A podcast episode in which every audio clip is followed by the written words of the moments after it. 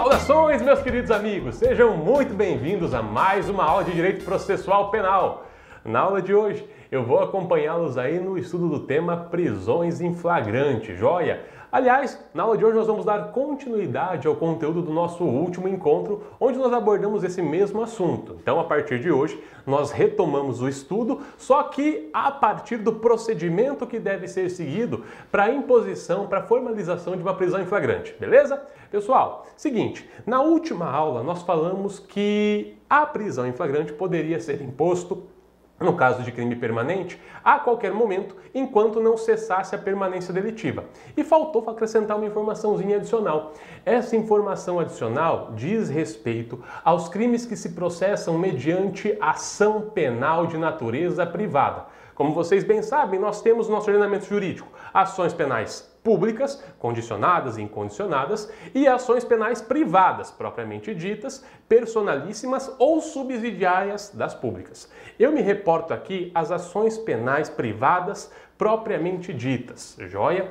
No caso de crime que se processa mediante ação penal privada, será que é possível realizar uma prisão em flagrante? Se alguém amanhã ou depois lhe injuriar, lhe difamar, será que você pode olhar para essa pessoa e falar: olha só, você está preso em flagrante delito, isso aí que você está fazendo é um crime, bora para a delegacia? Bom, poder pode, né? Agora, operacionalizar isso é difícil. Mas enfim, pessoal, é perfeitamente possível que seja realizada a prisão em flagrante da pessoa que pratica uma infração penal que se processa mediante ação penal de natureza privada. Joia? Não há qualquer óbice para que isso aconteça. Vocês podem procurar do artigo 302 até o artigo 320 do Código de Processo Penal e vocês não vão encontrar um dispositivo que faça uma discriminação. Vocês não vão encontrar um dispositivo que diga a prisão em flagrante só pode ser imposta para infrações penais que se processam mediante ação penal pública. De jeito nenhum o legislador foi genérico, até porque não teria motivo para estabelecer um tratamento diferenciado. Mas, olha só, é necessário lembrar que a ação penal de iniciativa privada se processa no interesse da vítima, certo? E via de consequência, a prisão em flagrante vai encontrar certas limitações aqui que não existe para as infrações em geral para ser um pouco mais específico, enquanto para as ações, aliás, enquanto as infrações penais que se processam mediante ação penal pública exigem tão somente que se constate a prática de um crime para que o agente possa ser preso em flagrante delito, as ações penais de iniciativa privada, ou melhor dizendo, as infrações penais que se processam mediante ação penal privada, têm um requisito adicional para que a prisão em flagrante possa ser validada, possa ser realizada, é necessário que haja anuência da vítima, anuência do ofendido. Se o ofendido não concordar com a realização da prisão em flagrante, a prisão em flagrante não pode ser formalizada. E a doutrina vai um pouquinho além. A doutrina diz o seguinte: a pessoa pode até ser capturada, conduzida ao estabelecimento policial e recolhida ao ergástulo público, mas para que a prisão se convalide, é indispensável que o ofendido se desloque da delegacia de polícia e declare o seu interesse de ver essa prisão mantida. Joia? Então, prisão em flagrante em caso de ação penal de natureza privada exige manifestação, requerimento ou ratificação do ofendido, beleza? Tranquilo então. Essa informação que faltou passar na aula passada, a partir desse momento, nós começamos a estudar o procedimento que deve ser respeitado para que ocorra a lavratura do auto de prisão em flagrante, para que eventualmente a prisão em flagrante possa ser considerada válida, beleza? Então olha só, pessoal, o que acontece? Uma vez que o indivíduo tenha praticado uma infração penal e se encontre naquelas hipóteses que estão descritas no artigo 302 do Código de Processo Penal, passa a existir a possibilidade de ele ser recolhido ao ergástulo público. Mas não se enganem, a prisão em flagrante não ocorre no momento em que a pessoa é capturada no local em que praticou o crime. A prisão em flagrante não ocorre no momento da captura. A captura é um dos atos que compõem a prisão em flagrante.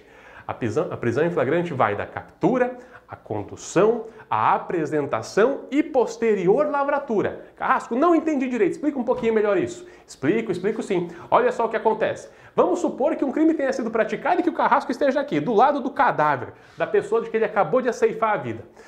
Chega a autoridade policial, se depara com aquela cena, carrasco, faca na mão, corpo no chão. Faz a captura. Joia, a princípio está em flagrante delito. Beleza, captura feita. E agora, o que, que eu faço? Bom, Agora a gente tem que conduzir o camarada até a delegacia de polícia. Nós temos que conduzir essa pessoa até o estabelecimento onde será tomado o seu depoimento, onde será eventualmente formalizada a prisão em flagrante. Capturou, conduziu. Chegou na delegacia de polícia, vai ser realizado o quê? A apresentação. A pessoa que foi conduzida será apresentada à autoridade local que a partir de então vai fazer uma oitiva informal, sumária, a respeito da ocorrência. O que aconteceu? Me conta aí. Para quê? Para verificar se realmente há uma situação de flagrante delito e se realmente há uma infração penal. Joia? Se a autoridade policial constatar que não há uma infração, sequer auto de prisão em flagrante será lavrado, tá? Essa é uma verificação sumária que é feita. Beleza. Condutor, então, conduziu, olha que fantástico, o condutor conduziu a pessoa que foi capturada, apresentou-a à autoridade policial. E a partir de então, em sendo constatado que realmente existe uma infração penal e existe uma situação flagrancial, passar-se-á aos atos de documentação, ou seja, vamos começar a formalizar a realização dessa medida constritiva, certo? E isso vai ser feito da seguinte forma: primeiramente será realizada a oitiva do condutor carrasco condutor, a pessoa que simplesmente capturou o indivíduo e trouxe até a autoridade policial? Sim, exatamente, sem problema algum. Esse condutor, inclusive, pode também ser ouvido como primeira testemunha, tá? É muito comum que vocês peguem autos de prisão flagrante e se deparem com um termo de depoimento, né? Termo de depoimento do condutor e primeira testemunha. Um termo só, ele atuando como, em dois papéis, condutor e primeira testemunha. Ele vai ser ouvido depois que foi ouvido a respeito dos fatos, depois que foi ouvido a respeito do contexto da prisão. O que vai acontecer então é o seguinte: ele vai assinar o seu termo de depoimento e a partir de então lhe será entregue o recibo de entrega do preso. Olha que bacana! O condutor deu o seu depoimento, assinou o documento, aliás, assinou o seu termo de depoimento e, subsequentemente, lhe será entregue o recibo de entrega do preso. Um documento que vai atestar que a pessoa que foi capturada foi entregue à autoridade policial nestas ou naquelas situações, tá? Carrasco, esse documento é importante, afinal de contas? Meu Deus, claro que é importante.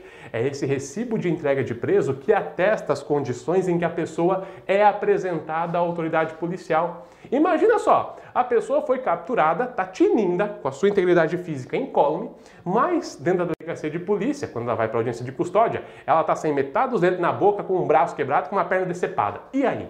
De quem que é a responsabilidade por todas essas lesões? Bom, o preso pode atribuí-las tanto à autoridade policial quanto a quem realizou a condução, não é verdade? Nunca se sabe qual é o grau de honestidade da pessoa que foi capturada. Então, esse recibo de entrega do preso serve como medida de proteção, tanto para o condutor quanto para a autoridade policial. Se o condutor apresentou o preso completamente detonado, ah, tendo sido agredido, estando lesionado, é óbvio que a autoridade policial tem total interesse de registrar essa informação no recibo de entrega de preso, até para poder se resguardar de uma futura e inverídica alegação de que foi ela quem praticou essas lesões, certo? Então, esse recibo de entrega de preso serve justamente para determinar quais são as condições físicas em que o preso foi apresentado, em que ele foi entregue pelo condutor e recebido pela autoridade policial, certo? Então, olha lá. Condutor prestou depoimento, assinou o termo, joia, pegou o recibo de entrega do preso e tchau, vai embora, acabou. Carrasco, peraí, peraí, peraí. Eu vi em alguns sites aí, eu resolvi algumas questões e tinha alguma coisa que impedia o condutor de ir embora. Parece que ele só podia ir embora depois que todo mundo tivesse prestado depoimento, depois que todo mundo, aliás, depois que o auto de prisão em flagrante já tivesse sido devidamente lavrado. Não é isso que acontece, não. Muito cuidado, tá?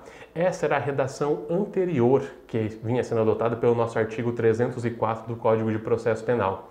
Antigamente, era necessário que o condutor chegasse, desse o seu depoimento, depois vinha a primeira testemunha, segunda testemunha, todos os depoimentos tendo sido formalizados, passava-se a etapa subsequente, que era o interrogatório, e depois de tudo ter sido encerrado, é que as assinaturas eram colhidas e as pessoas eram dispensadas.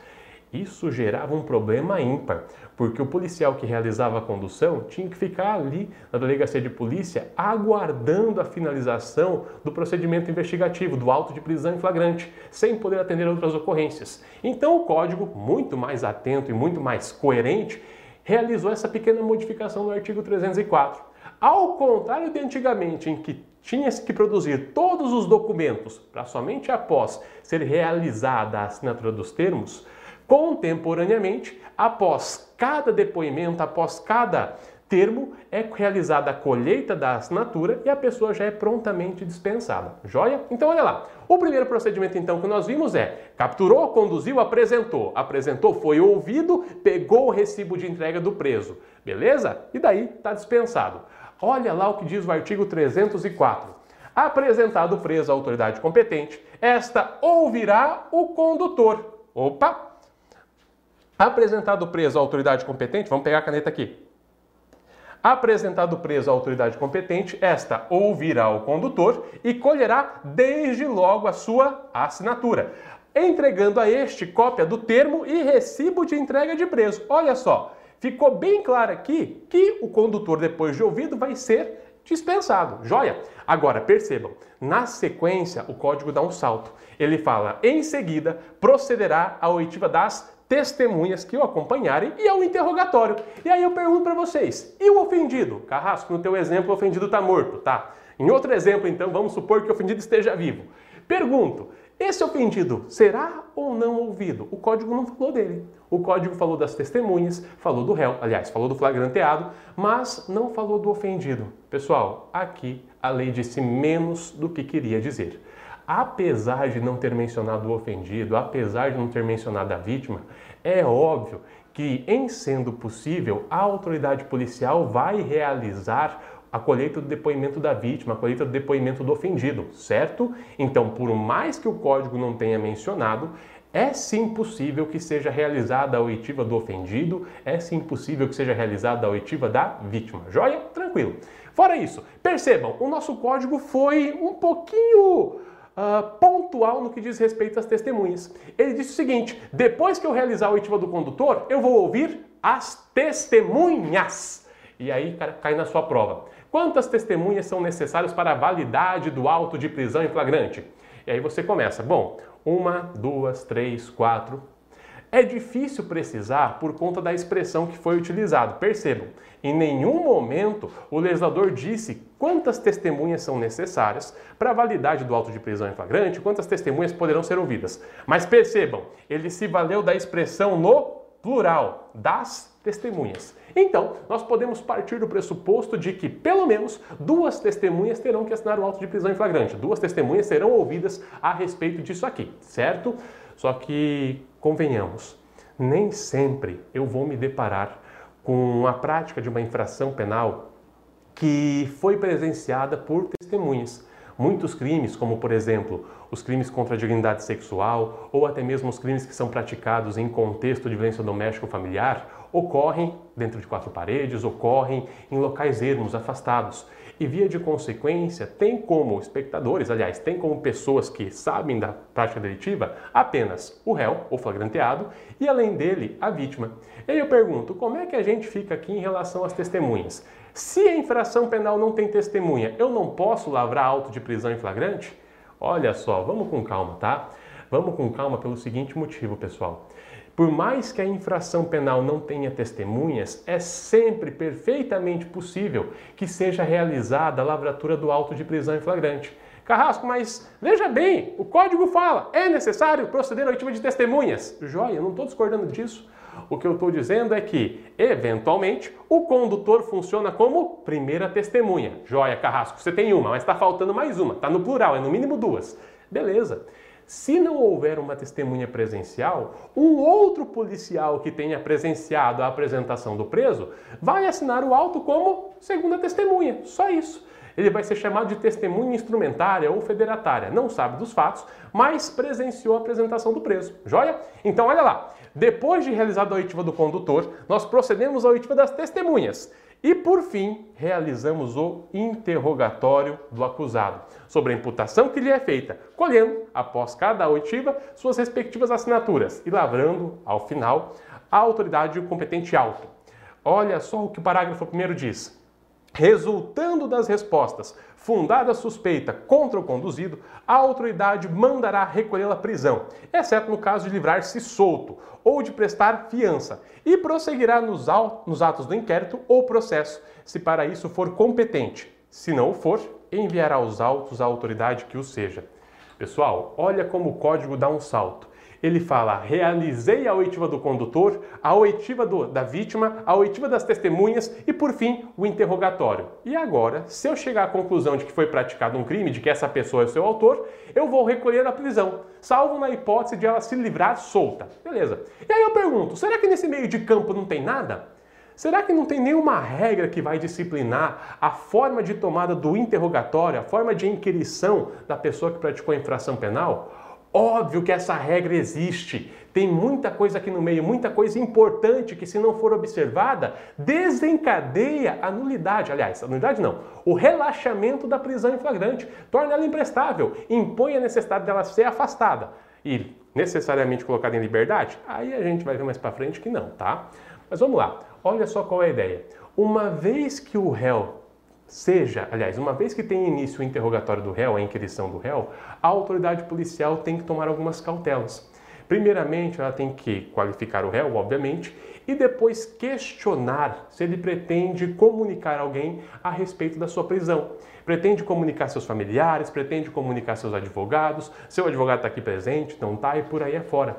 Mais do que isso, a autoridade policial tem que cientificar o réu de seus direitos constitucionais. Olha só, o senhor tem direito de permanecer em silêncio. Isso é fundamental. É um direito constitucional. Se não for registrado em termo, há posicionamento tranquilo na doutrina de que isso desencadeia a necessidade de relaxamento da prisão em flagrante. Joia? Jurisprudência discute um pouquinho, mas a doutrina é bem tranquila.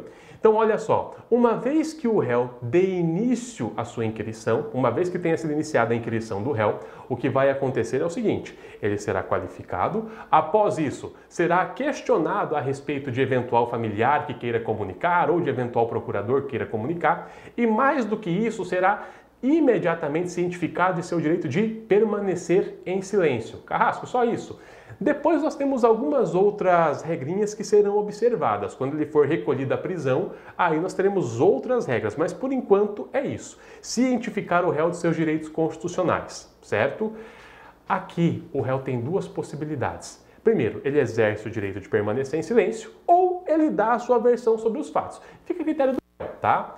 Ultrapassado esse momento, a autoridade policial vai então verificar se efetivamente é o caso de recolher o réu ao ergástulo público, se efetivamente é o caso de realizar a sua prisão.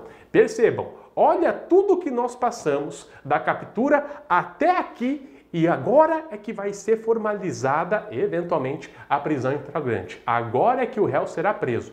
Olha só, a autoridade policial, então, tendo ouvido o flagranteado, vai verificar. Se ele praticou o crime, joia, e estava em situação flagrancial, a princípio vai recolher esse flagranteado à cadeia, à cela, joia? Agora, percebam, antes de realizar o recolhimento dessa pessoa à cela, a autoridade policial vai verificar se ele não conseguiu livrar-se solto ou melhor dizendo, vai verificar se a infração que por ele foi praticada é afiançável e se ela, a autoridade policial, pode arbitrar essa fiança. Asco, não estou entendendo, como assim?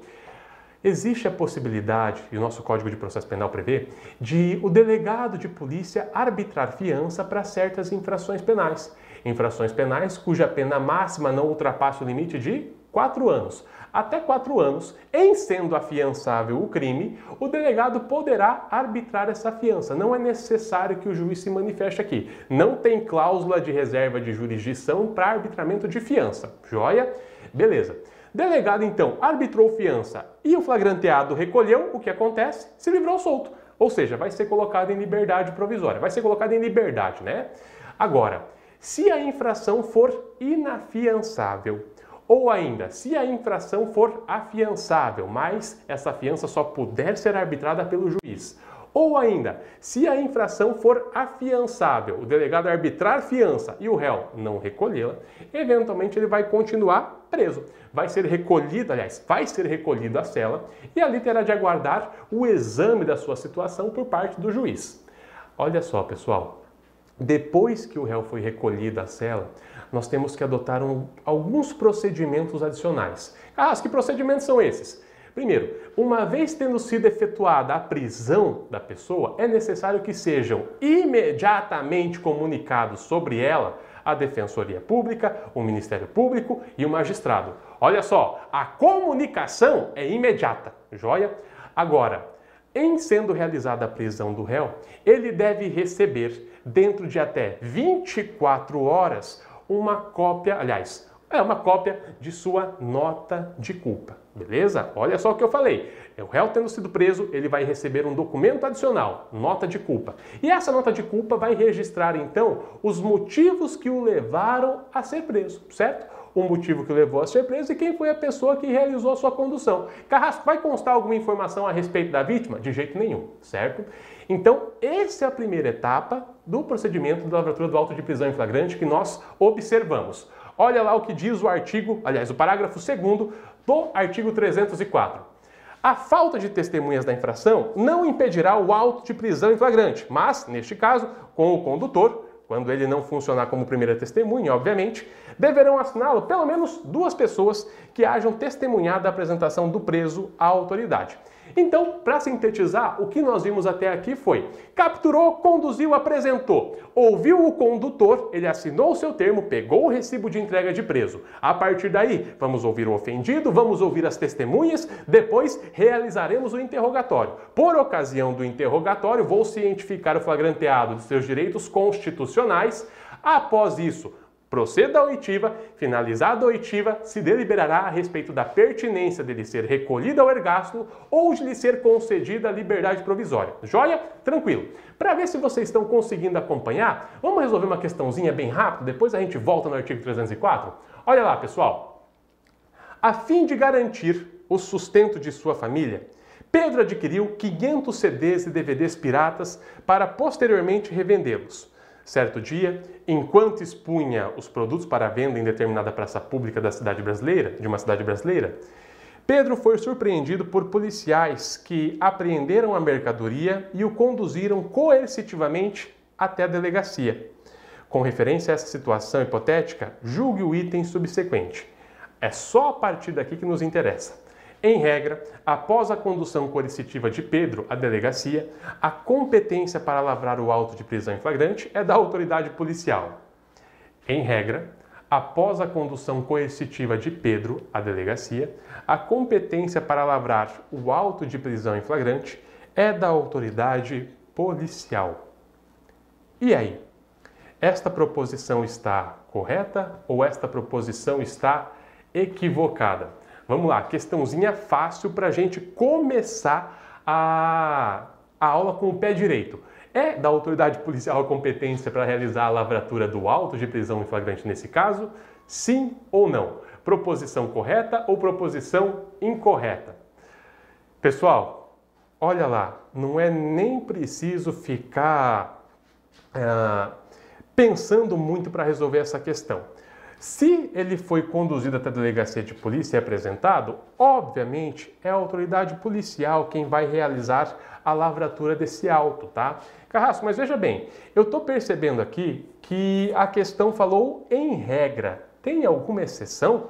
Existe alguma possibilidade de o preso ser conduzido até a delegacia de polícia, de o preso ser conduzido e de não ser uma autoridade policial quem realiza a lavratura desse auto de prisão em flagrante? Bom, em primeiro lugar, vamos colocar o gabarito, né? Essa proposição está correta.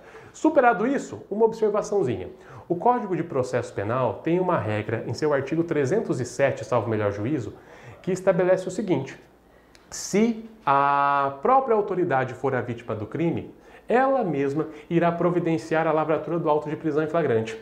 E esse dispositivo, outrora, deu margem para que alguns juízes vítimas de crime providenciassem a lavratura do auto de prisão em flagrante, tá? Há julgados antigos que inclusive reconhecem a validade dessa regra.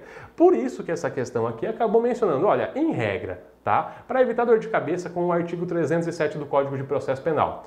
Mas contemporaneamente, esse artigo 307 acaba não sendo muito mencionado porque a constitucionalidade dele vem sendo bastante debatida pela doutrina, tá? Se vem questionando se seria efetivamente possível que um juiz, que um promotor de justiça ou que outra autoridade presida um auto de prisão em flagrante, certo? Só para esclarecer isso. Eu vi aqui no chat já, praticamente todo mundo acertou. Quem errou, não fique chateado, tá? É normal errar, o importante é errar agora. Se errar na hora da prova não tem perdão, errando agora, acerta na hora da prova, certo? Beleza então. Com isso dito, pessoal, vamos retornando um pouquinho lá no artigo 304 do Código de Processo Penal. Olha lá o que ele diz. Quando o acusado se recusar a assinar, não souber ou não puder fazê-lo, o auto de prisão em flagrante será assinado por duas testemunhas que tenham ouvido sua leitura na presença deste da lavratura do auto de prisão em flagrante, deverá constar a informação sobre a existência de filhos, respectivas idades e se possuem alguma deficiência e nome e o contato do eventual responsável pelos cuidados dos filhos indicado pela pessoa presa. Bom, o que o legislador fez aqui foi simplesmente nos dizer: olha, de um lado é necessário qualificar de uma forma completa a pessoa que foi presa, principalmente porque eu preciso me atentar aos cuidados especiais que devem ser conferidos a uma pessoa que eventualmente esteja sob a guarda desta, certo? O código aqui foi além da pessoa que foi presa e se preocupou com as pessoas que estão sob a proteção, sob a guarda dela. Disse: olha só, tem filho? Tem. Quantos? Três. Uh, tem mãe, tem, aliás, uh, tem outro familiar que cuida dessas crianças, elas estão sozinhas, em que situação essas crianças estão? Ah, estão sozinhas. É o caso de soltar? Não, de jeito nenhum. É o caso de recorrer ao órgão competente para que ele possa dar assistência a essas crianças, certo? Mais do que isso, o código deixou bem claro: não é pelo simples fato de o réu não saber ler e escrever que o auto de prisão em flagrante será nulo ou não será lavrado. Se ele não souber ler e escrever, duas testemunhas que tenham acompanhado a lavratura do auto vão assiná-lo e atestar a sua validade, beleza? Olha só, uma questão que constantemente surge é a seguinte: Carrasco, eu moro numa cidadezinha pequena, a delegacia de polícia tem pouquíssimos funcionários. Aliás, a própria cidade conta com um índice reduzidíssimo de criminalidade, porque praticamente todo mundo se conhece. E volta e meia nós ficamos sem escrivão volta e meia nós ficamos sem delegado. Sem delegado é bem comum, porque delegado atende várias, várias unidades normalmente, e sem escrivão também, porque também precisa atender outras unidades. E aí? E se não tiver escrivão no dia em que a prisão ocorrer? E se eu precisar lavrar um auto de prisão em flagrante e não tiver escrivão na minha cidade, o que, que eu posso fazer? Bom, fique muito tranquilo, porque na falta ou impedimento do escrivão, é perfeitamente possível que seja designada uma pessoa para atuar como escrivã ad hoc. Olha lá o que diz o artigo 305. Na falta ou impedimento do escrivão, qualquer pessoa designada pela autoridade vai lavrar o auto depois de prestado o compromisso legal. Então, não vai ser a falta do escrivão que vai impedir a lavratura desse auto de prisão em flagrante. Até aqui tranquilo? Até aqui é super light, né? Daqui a pouquinho começam a vir algumas informações que exigem uma atenção especial, mas por enquanto é bem tranquilo. E para verificar se vocês estão acompanhando de verdade, novamente, mais uma questão de concurso. Olha lá. João integra uma organização criminosa que, além de contrabandear e armazenar, vende clandestinamente cigarros de origem estrangeira nas ruas de uma determinada cidade brasileira. A partir dessa situação hipotética, julgue o item subsequente. Se João for preso em flagrante e o escrivão estiver impossibilitado de proceder à lavratura do auto de prisão, a autoridade policial poderá designar qualquer pessoa para fazê-lo, desde que desde que esta preste o compromisso legal anteriormente. De novo, João integra uma organização criminosa que, além de contrabandear e armazenar, vende clandestinamente cigarros de origem estrangeira nas ruas de determinada cidade brasileira. A partir dessa situação hipotética, julgue o item subsequente. Isso não nos interessa. Se João for preso em flagrante e eu, escrivão, estiver impossibilitado de proceder à lavratura do auto de prisão, a autoridade policial poderá designar qualquer pessoa para fazê-lo, desde que preste o compromisso legal anteriormente. E aí, pessoal, essa proposição está correta ou esta proposição está incorreta? Certo ou errado, vocês é que me dizem. É isso aí, pessoal. Tô vendo aqui no chat que o pessoal tá indo bem. Essa é a segunda questão que nós resolvemos e a segunda questão que tem como proposição, aliás, que tem como gabarito a resposta C, correta. Então, esta proposição está corretíssima e, inclusive, espelha a regra que se encontra prevista lá no artigo 305 do Código de Processo Penal. Coloca no bolso e leva para casa. Qualquer pessoa pode ser nomeada desde que preste o compromisso legal, beleza? Tranquilo, né? Superada essa fase, nós vamos avançando. E agora nós entramos nas formalidades do inquérito. Aliás, nós entramos nas formalidades da prisão em flagrante que o examinador adora cobrar em prova. São as formalidades que vocês encontram previstas lá no artigo 306 do Código de Processo Penal. Elas se correlacionam com a comunicação da prisão em flagrante e com a entrega de nota de culpa. Carrasco, por que, que o examinador adora isso? Porque tem prazo envolvido e tem prazo que inclusive gera uma confusão ímpar. Agora há pouco, quando nós estávamos falando a respeito do procedimento de lavratura do auto de prisão em flagrante, eu disse para vocês o seguinte: a comunicação da prisão deve ser feita imediatamente. Deve ser feita imediatamente à Defensoria Pública, ao juiz e ao promotor, certo? Agora, a entrega da nota de culpa dentro do prazo de 24 horas. Carrasco, não tem como confundir isso? Tem, tem sim. Eu já vou mostrar para vocês como tem. Mas antes de nós continuarmos avançando no conteúdo, olha lá o que diz o artigo 306. A prisão de qualquer pessoa e o local onde se encontre serão comunicados imediatamente. Então o comunicado é realizado de forma imediata. Se a comunicação é imediata, qual é o prazo? Não tem prazo. É o quanto antes. Prendeu? Comunica, certo? Beleza. Olha lá, ao juiz competente, ao Ministério Público, à família do preso e à pessoa por ele indicada, bem como Defensoria Pública também nesse rol. Parágrafo 1 Em até 24 horas, olha o prazo ali agora, após a realização da prisão, será encaminhado ao juiz competente o auto de prisão em flagrante e, caso o autuado não informe o nome de seu advogado, cópia integral à Defensoria Pública. Parágrafo 2. No mesmo prazo, ou seja, estamos nos reportando ao prazo do parágrafo 1, será entregue ao preso, mediante recibo, a nota de culpa, assinada pela autoridade com o motivo da prisão, o nome do condutor e o das testemunhas. Percebam algumas pegadinhas que aparecem aqui nesse artigo 306. Vem aqui comigo. Primeira pegadinha que aparece de baixo para cima.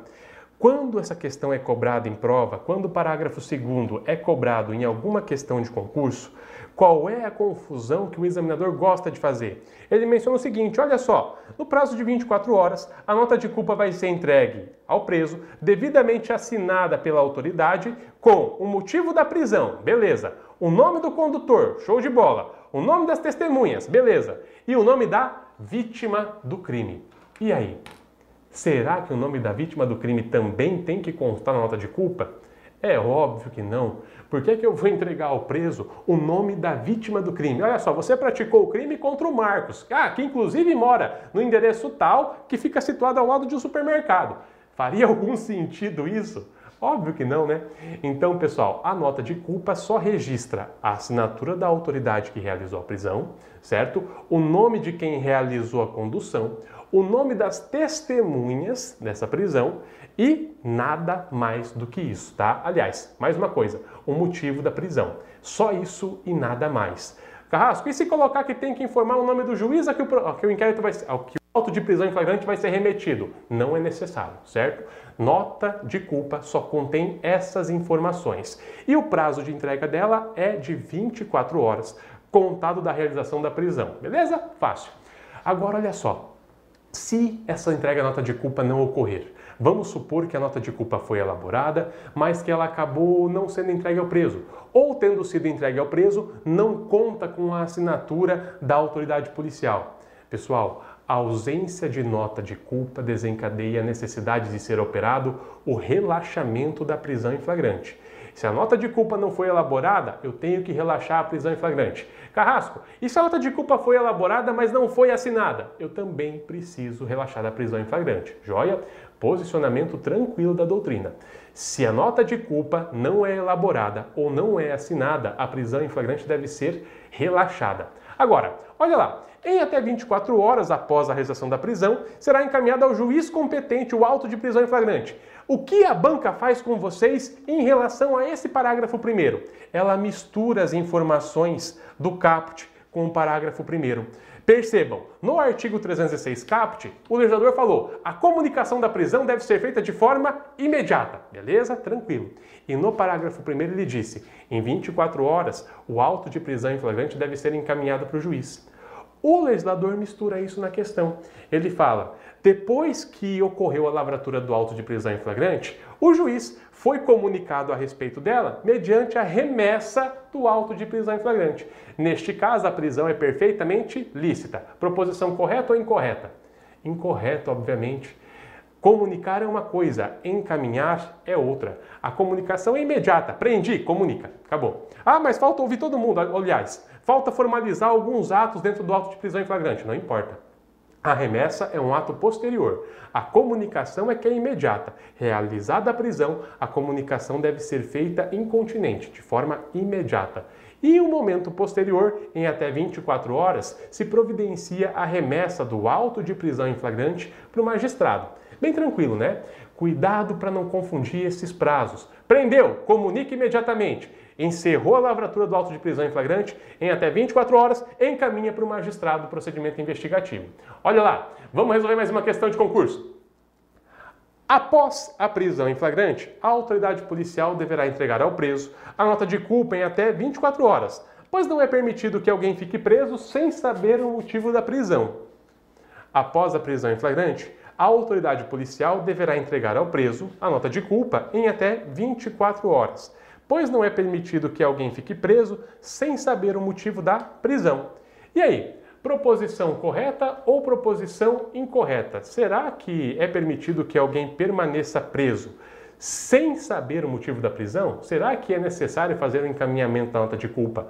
Aliás, será que é necessário fazer a entrega da nota de culpa e o encaminhamento do feito dentro desse prazo? Olha lá, mais uma vez. Após a prisão em flagrante, a autoridade policial deverá entregar ao preso a nota de culpa em até 24 horas, pois não é permitido que fique preso sem saber o motivo da prisão. Proposição correta ou proposição incorreta? Isso aí, pessoal está indo bem. Luciano, Nívia, show de bola. Exata, a proposição está corretíssima. De fato, essa aqui é a regra. O Eduardo Lima também acertou, o Lucas Machado. Agora começou a chover uma começou a chover um monte de gabarito certo ali. Isso aí, pessoal. Essa proposição está corretíssima. Lembre-se, nós acabamos de ver que a nota de culpa tem prazo para ser remetida.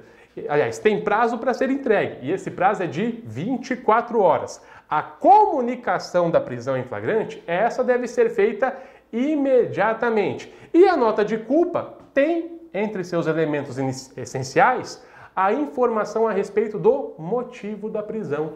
A nota de culpa se presta efetivamente para cientificar o preso sobre os motivos que o levaram a ser encarcerado. Se presta para esclarecer a ele qual é o motivo da sua prisão. Tranquilo, né? Fácil. Quem errou não fique chateado, é comum errar, a gente está estudando justamente para poder aprimorar conhecimento, justamente para se preparar melhor para concurso público. Errou agora? Amanhã, na hora da prova, não vai errar sem sombra de dúvida, beleza? Parabéns a quem acertou, bora continuar avançando. Agora, para avançar, eu quero trazer uma situação, um problema para vocês. Vamos imaginar que determinado indivíduo pratique um crime na comarca. Vamos pegar uma comarca no interior do Paraná.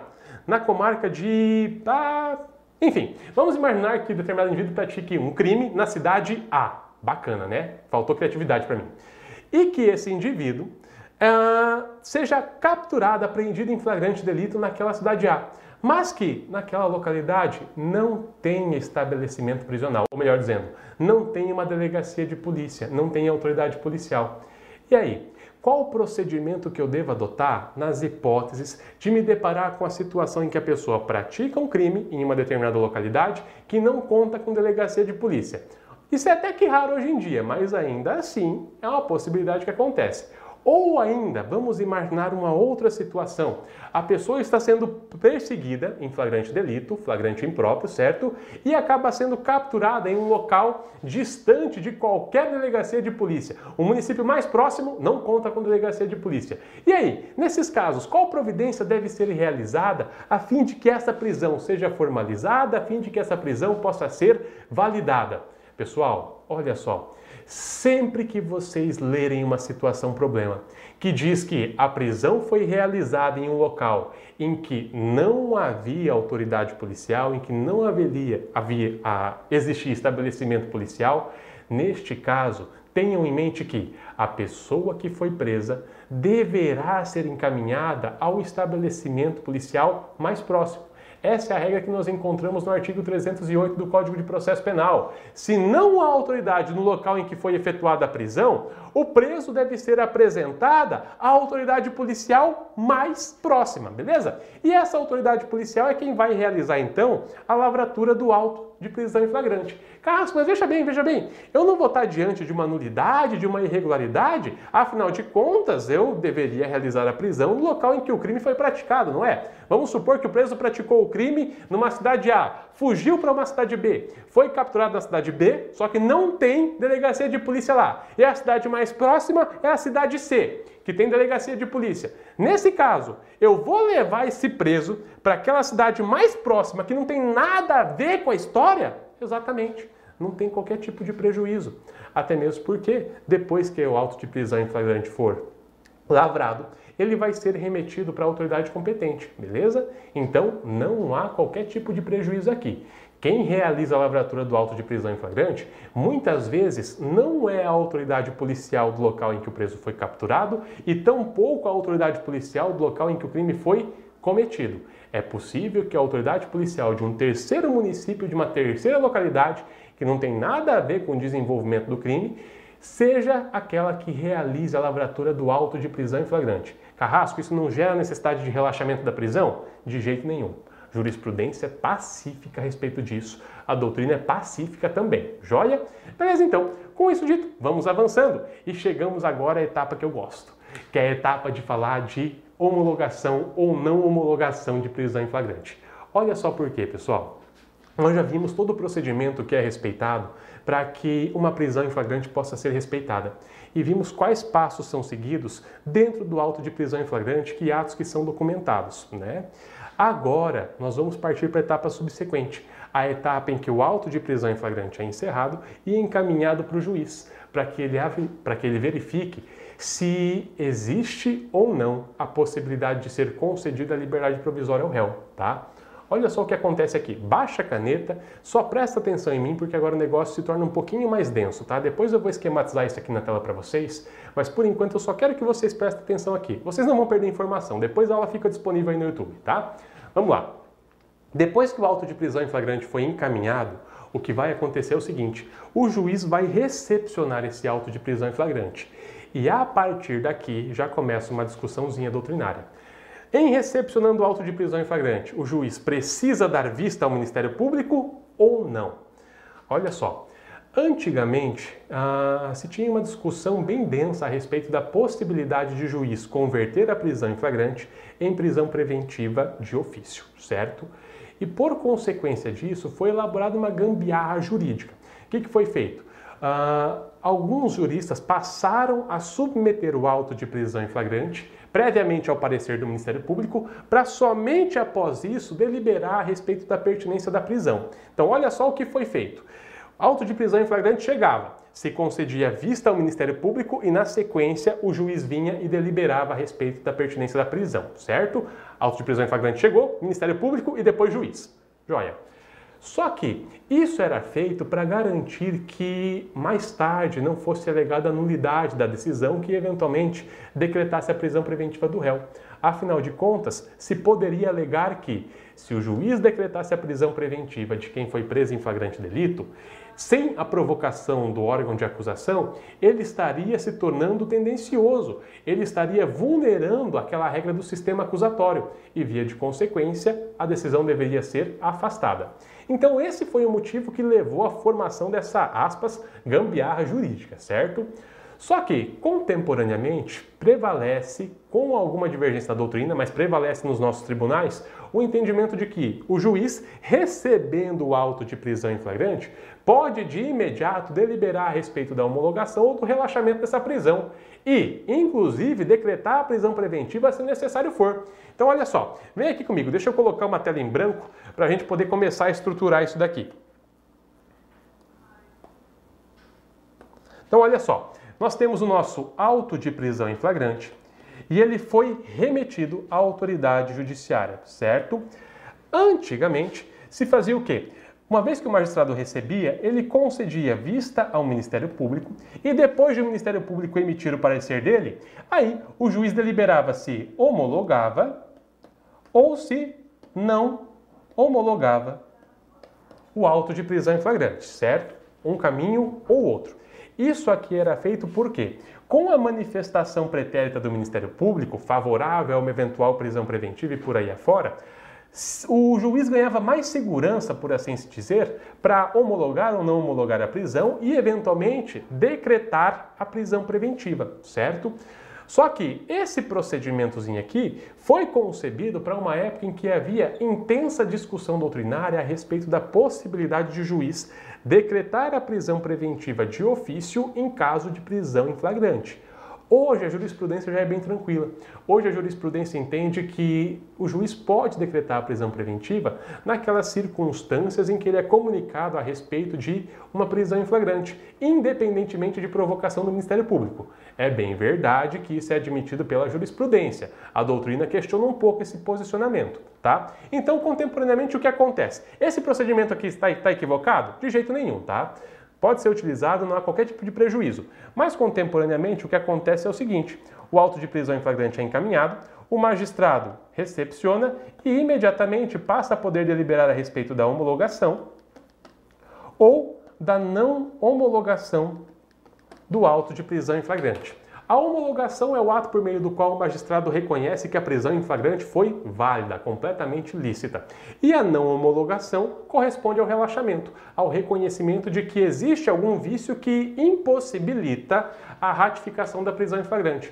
Por exemplo, o réu foi preso, mas não há nota de culpa. O réu foi preso fora das hipóteses flagranciais do artigo 302 e por aí afora, beleza? E olha só, pessoal, muito cuidado, pelo amor de Deus, porque isso é pegadinha de concurso, tá? Independentemente de homologar ou não homologar a prisão em flagrante, o juiz pode ou não decretar a prisão preventiva, tá? Homologando a prisão em flagrante, o magistrado vai deliberar a respeito da pertinência de medidas cautelares pessoais. Não homologando, ele vai seguir a mesma etapa, vai verificar a pertinência de medidas cautelares pessoais. Isso significa o seguinte, e eu menciono um exemplo que eu gostava no tempo que eu estagiava ainda, no tempo que eu estava nos bancos acadêmicos. Trabalhava numa salinha pequenininha dentro do fórum, né, na vara criminal, uh, e lembrando que antigamente não tinha esses sistemas eletrônicos que tem hoje, né? E de repente chegava o auto de prisão em flagrante, nós encaminhávamos para o Ministério Público, depois encaminhávamos para o magistrado, e por vezes voltava uma decisão do magistrado nos seguintes termos: olha só, vislumbro que não há situação de flagrante delito, ou vislumbro que a nota de culpa não foi assinada, ou que está ausente, e em razão disso relaxa a prisão em flagrante. Beleza. Daí ele ia para o item 2. Analisando os requisitos do artigo 312, constato que é o caso de decretar a prisão preventiva do réu. Por isso, isso, isso fundamentava e pau, decreta a prisão preventiva. Olha que bacana. É o vulgo dar com uma mão e tira com a outra, né? O réu chegava até o cartório, né? Os policiais traziam ele até o cartório para tomar conhecimento a respeito da, da decisão do juiz, né? E a, o cartorário da época falava o seguinte: olha só, o juiz analisou a sua prisão em flagrante e relaxou, te concedeu a liberdade, tá? Pela prisão em flagrante, o senhor está solto. O réu colocava um sorriso de orelha a orelha, né? Feliz, falava, ah, vou para casa e tal. E daí o escrivão vinha. Mas o juiz decretou a sua prisão preventiva. Então, o senhor está sendo preso nesse momento, tá? Pronto. Moral da história, o réu saía do cartório sem entender o que estava acontecendo. Ué, mas eu estava preso em flagrante. Daí me soltaram. Aí me mandaram prender. Ah, me desculpa, esse juiz não sabe o que é da vida. Sabe sim, pessoal, tá? Qual é o detalhe? A prisão em flagrante tem requisitos próprios. Estão no artigo 302 do Código de Processo Penal. A prisão preventiva, essa já tem outros requisitos, já tem outros fundamentos, tem condições de admissibilidade e pressupostos, que nós vamos inclusive estudar mais adiante, tá? Então, não há qualquer óbice para que eu afaste uma prisão em flagrante e decrete uma prisão preventiva. Dá com uma mão, relaxei a prisão em flagrante, tira com a outra, decretei a prisão preventiva. Joia? Só que olha só, ah, contemporaneamente, essa decisão a respeito da homologação ou do relaxamento da prisão em flagrante, ela costuma não ser mais tomada em gabinete. Pelo menos é tomada em gabinete de uma forma menos usual. Por quê? Hoje em dia nós temos as audiências de custódia, que são realizadas dentro do prazo de 24 horas. O que acontece? realizou-se a lavratura do auto de prisão em flagrante, foi encaminhada até o magistrado, e então o preso, no dia seguinte, em, 24, em até 24 horas, melhor dizendo, é encaminhado à presença do juiz. Em uma audiência onde, onde se encontram o magistrado, o preso, seu defensor e o Ministério Público, o magistrado analisa a regularidade da prisão em flagrante e a pertinência de medidas cautelares pessoais. Pessoal, olha só, a audiência de custódia é um assunto que eu pretendo abordar com vocês, mas mais adiante no nosso curso. Porque antes de falar sobre ela, eu preciso pelo menos que vocês conheçam a fundo a prisão preventiva, certo? Então, olha só qual é a ideia. Quando o réu é encaminhado para a audiência de custódia, o que vai acontecer é o seguinte: nessa audiência, realizada em caso de prisão em flagrante, o magistrado vai examinar três circunstâncias. Ele vai passar por três etapas. Primeiro, ele vai verificar se a prisão em flagrante foi irregular ou não, ou seja, ele vai homologar ou relaxar a prisão em flagrante. É essa primeira etapa aqui, ó. Ele vai homologar ou relaxar a prisão em flagrante. Depois, ele vai deliberar a respeito da pertinência de medidas cautelares pessoais diversas da prisão ou da pertinência de ser decretada a própria prisão. Vou prender preventivamente ou vou conceder liberdade provisória com monitoramento eletrônico e por aí afora. E por fim, ele vai fazer a terceira etapa, ele vai cumprir a terceira etapa. Ele vai verificar se o preso teve a sua integridade física ou psíquica violada por ocasião da prisão, certo? Ou seja, a audiência de custódia em caso de prisão em flagrante. Ela é cabível para outras prisões também, mas eu estou falando hoje especificamente sobre a prisão em flagrante. A audiência de custódia em caso de prisão em flagrante tem três finalidades: verificar se o flagrante foi irregular, homologando ou relaxando, verificar se é o caso de aplicar ao réu alguma medida cautelar pessoal, ou por, e por fim, verificar se ele teve a sua integridade física ou psíquica vulnerada no decorrer da prisão em flagrante, beleza? Essas são as finalidades da audiência de custódia. Até que tranquilo? Fácil, né? Carrasco, mas veja bem, não está fazendo muito sentido essa ideia de relaxar uma prisão e decretar outra. Calma, calma. Para que faça um pouco mais de sentido, antes da nossa próxima aula, eu vou fazer uma recomendação. Leia o artigo 302 do Código de Processo Penal. Lá estão as hipóteses de flagrante delito. Lá estão as circunstâncias que me autorizam a prender alguém em flagrante. E depois, leia os artigos 312 e 315, se não me falha a memória. Não, 312 e 313 do Código de Processo Penal. Lá estão os requisitos da prisão preventiva. E daí me digam, são os mesmos requisitos ou são requisitos distintos? Joia? Eu posso abrir mão de um título e decretar a prisão em relação a outro sem problema algum. Joia? Beleza. Com isso dito então, vamos indo para os artigos finais da nossa aula de hoje, porque o meu tempo já está chegando ao fim. Olha lá. De acordo com o artigo 308, não havendo autoridade no local em que tiver efetuada a prisão, o preço será logo apresentado à autoridade do lugar mais próximo. Beleza. 309. Se o réu se livrar solto, deverá ser posto em liberdade depois de lavrado o auto de prisão em flagrante. É a hipótese de pagamento de fiança. Tranquilo? Beleza, então. E com isso dito, pessoal, eu acho que nós temos aqui que analisar apenas o artigo 310, que faltou antes. Olha o que diz ele. Ao receber o auto de prisão em flagrante, o juiz deverá fundamentadamente relaxar a prisão ilegal ou converter a prisão em flagrante em preventiva, quando presentes os requisitos constantes do artigo 312 deste Código e se revelarem inadequadas ou insuficientes as medidas cautelares diversas da prisão, ou conceder a liberdade provisória com ou sem fiança.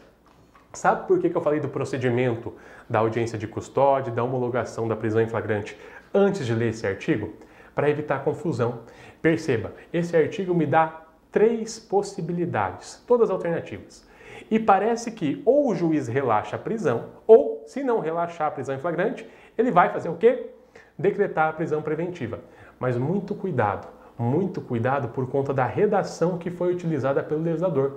Olha só, o, o que o artigo fala é: se ao receber o auto de prisão em flagrante, o juiz constatar que a prisão for ilegal, ele vai relaxar. Joia?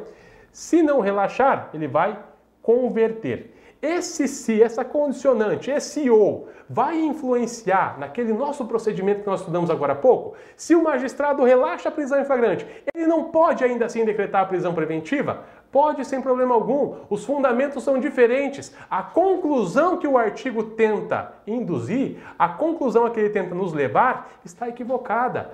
Esses incisos aqui devem ser interpretados de uma forma diferente, independentemente do relaxamento, independentemente da homologação da prisão em flagrante, o juiz vai deliberar a respeito da pertinência de medidas cautelares pessoais seja a prisão, seja uma medida diversa dessa. E, se verificar que os requisitos da prisão preventiva foram satisfeitos, Tendo relaxado a prisão em flagrante, decreta a prisão preventiva. Homologou a prisão em flagrante, decreta a prisão preventiva. A prisão em flagrante é uma prisão transitória, dura lá 24 horas, a gente extrai esse prazo por interpretação do código. A prisão preventiva é aquela que vai ser decretada para garantir a ordem pública, garantir a ordem econômica, aplicação da lei penal e por aí afora. Joia? Beleza então. E o parágrafo único vem para sepultar de vez os requisitos, aliás, as providências que o magistrado adota ao receber o auto de prisão em flagrante. Ele vem e diz: se o juiz verificar pelo auto de prisão em flagrante que o agente praticou o fato nas condições constantes do inciso 1 a 3 e capto do artigo 23 do Código Penal, uh, poderá fundamentadamente conceder ao acusado liberdade provisória. Para trocar em miúdos, o que, que o legislador está dizendo aqui? Bom, Praticou o fato acobertado por uma excludente de licitude, eu concedo a liberdade. E está dizendo o óbvio, diga-se de passagem. Se eu pratiquei uma conduta considerada como crime e estou acobertado por uma excludente de licitude, tem infração penal? A rigor, não.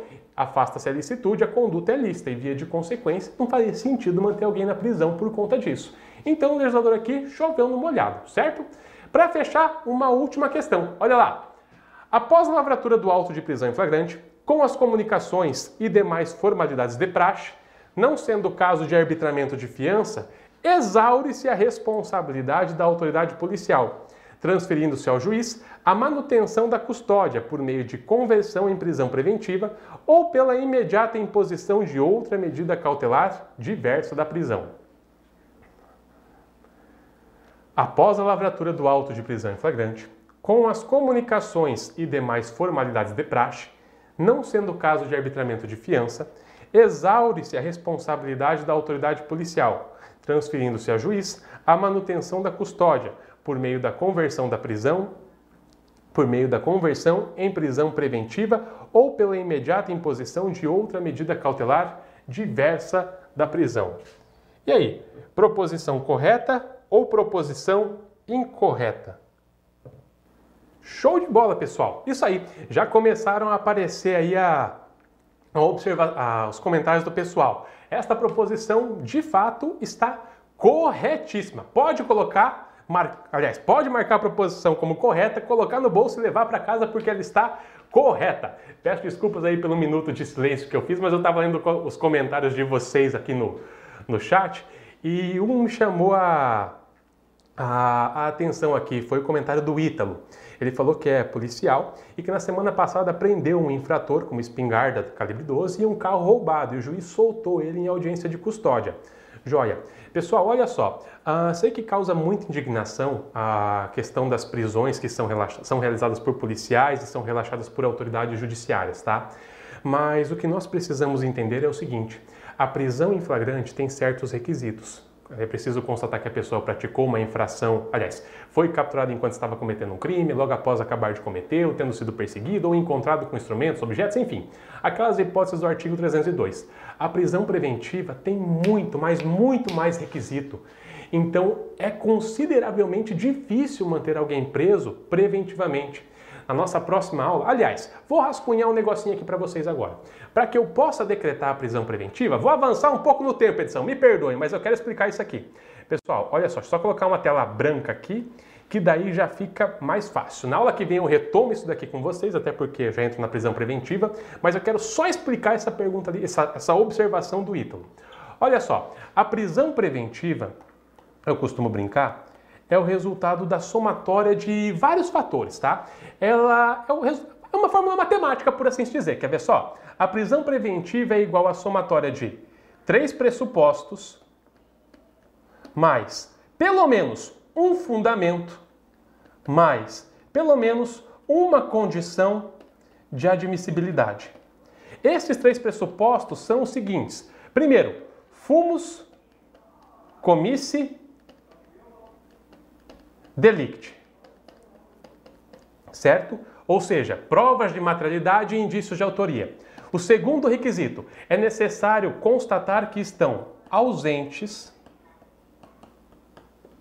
causas excludentes de ilicitude. Terceiro, é necessário constatar que as medidas cautelares pessoais diversas da prisão são insuficientes ou ineficazes para aquele caso concreto. Esses três pressupostos têm que ser preenchidos. Depois, eu tenho fundamentos. Os fundamentos estão no artigo 312. São quatro, eu preciso de um. Garantia da ordem pública, garantia da ordem econômica, garantia de aplicação da lei penal e, por fim, para... Fugiu a palavra agora. Garantia da ordem pública, garantia da ordem econômica, garantia de aplicação da lei penal e garantia da instrução criminal. Lembrei, uma dessas quatro tem que ser satisfeitas, tá? Garantia da ordem pública é uma cláusula aberta, admite praticamente tudo, mas vamos lá. Para além disso, eu preciso de pelo menos uma condição de admissibilidade e elas se encontram previstas no artigo 313 do Código de Processo Penal. Em suma, eu preciso constatar que o réu praticou um crime doloso, crime e doloso, que tem uma pena máxima superior a quatro anos. Joia? Segundo, eu tenho que constatar que o réu é reincidente. Terceiro, eu tenho que constatar que essa medida é necessária para garantir a efetividade, a execução de medidas protetivas de urgente aplicada em favor de pessoas vulneráveis, idosos, mulheres, crianças, possuidores de deficiência e por aí afora, tá? Acaso tem o parágrafo único no 313, não vou entrar nesse mérito porque aquilo é uma condução coercitiva, tá? É outro assunto. Então, olha só, para prender preventivamente alguém, eu preciso satisfazer todos esses requisitos, tá? E como regra, a gente já esbarra aqui nas medidas cautelares pessoais diversas da prisão. Como regra, se faz o quê? Olha, não é necessário prender, mas vamos colocar um monitoramento eletrônico nos estados em que isso foi implementado de uma forma satisfatória. Vamos colocar aí a pessoa, vamos reter o passaporte da pessoa para que ela não ser evada do país, em que pese no Brasil isso não seja tão difícil sem passaporte, por aí afora, tá? Então, muitas vezes a gente acaba esbarrando nesses vários requisitos da prisão preventiva.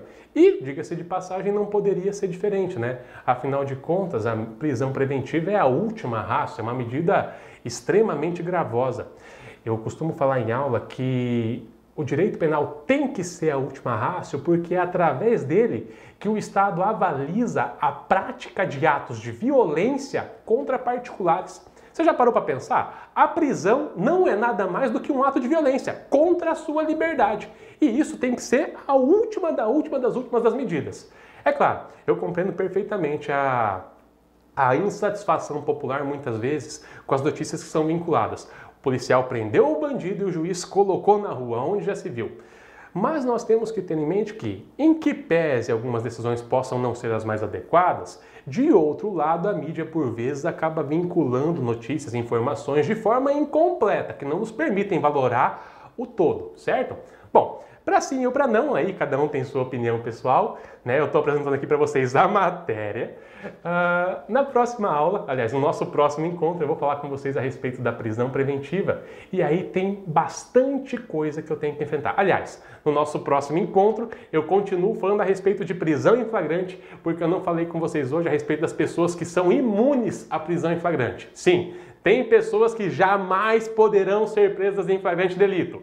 E tem outras pessoas que somente não poderão ser presas em flagrante delito em caso de crimes afiançáveis. Somente poderão ser presas por crimes inafiançáveis. Mas isso é matéria que eu vou deixar para a próxima aula porque o meu tempo aqui já estourou, beleza? Meus caros, agradeço a todos vocês aí pela companhia. Sei que a aula é em ritmo acelerado, mas é porque eu gosto de passar o maior número possível de informações para vocês, tá? Depois, terminou, quer revisar, a aula vai estar disponível no, face, no Facebook, no YouTube, tá? E no mais, Estou à disposição aí. Desejo a todos vocês uma ótima manhã, uma excelente tarde, uma noite fantástica e uma madrugada ainda melhor. E no mais, boa sorte nos concursos que se aproximam. Tenho certeza que vocês invariavelmente vão acabar passando cedo ou tarde, tá certo? Um abraço a todos, fiquem bem, tchau!